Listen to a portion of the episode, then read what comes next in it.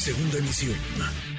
Manuel López San Martín, en MBS Noticias. Ya íbamos a Sabinas, Coahuila. Este. Pues este. Este desarrollo de una, de una trama tan complicada, tan difícil, tan triste, que evidencia muchas cosas.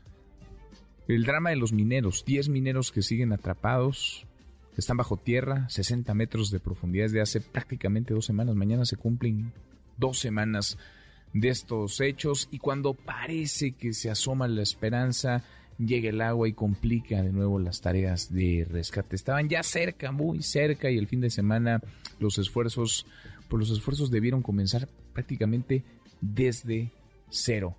Difícil, muy difícil. Claro, la esperanza es lo último que muere. ¿Cómo anda la esperanza? Le agradezco mucho estos minutos a Norma Leticia Moreno Leija, hermana y tía de mineros atrapados en el Pinabete, allá en Sabinas, Coahuila. Eh, doña Norma Leticia, gracias. Muy buenas tardes.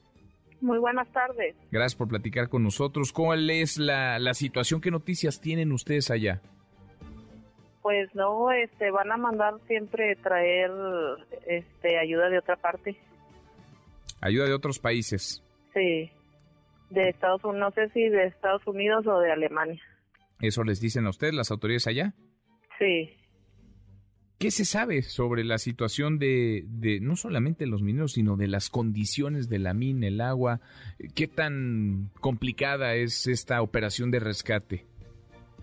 Pues es un 100% más grande la mina de agua que el pozo de carbón y por eso nunca ha dejado de llenarse. Ahorita ya subió a 42 metros. Uy. 42 metros es más de lo que hace 13 días cuando, cuando se inundó todo, cuando se derrumbó esta mina. Sí, así es. O sea, es que no hayan todavía el por dónde está entrando no encuentran por dónde las, las autoridades. Hay, hay un montón de rescatistas, eh, doña Norma Leticia, están ahí elementos de la Secretaría de la Defensa, de Protección Civil, tanto federal como estatal, hay bomberos, hay buzos, y nada, nada parece poder contener el agua. Drones. No, drones submarinos.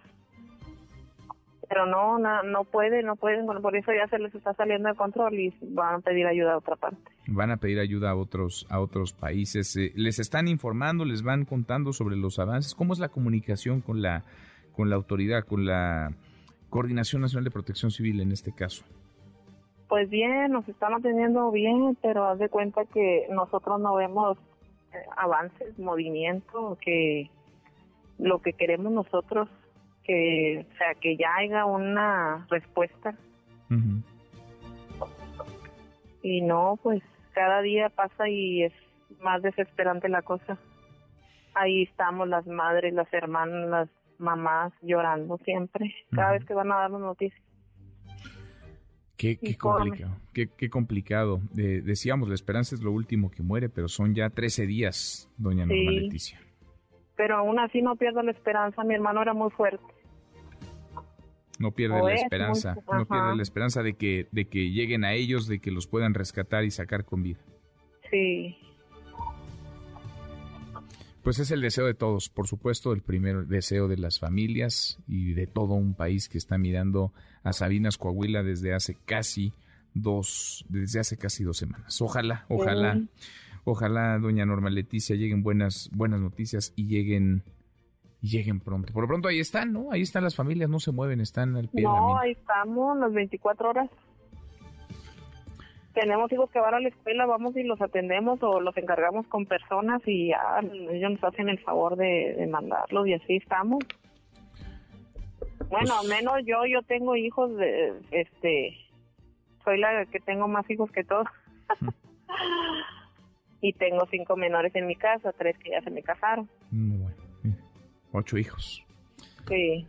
Pues mucha fuerza, mucha fuerza para, para usted, para todas las familias que están allá a la espera de buenas, de buenas noticias sobre estos 10 mineros que continúan atrapados a casi dos semanas de lo ocurrido ahí en Sabinas, Coahuila. Gracias, muchas gracias por estos minutos. gracias a ustedes. Gracias. Noticias.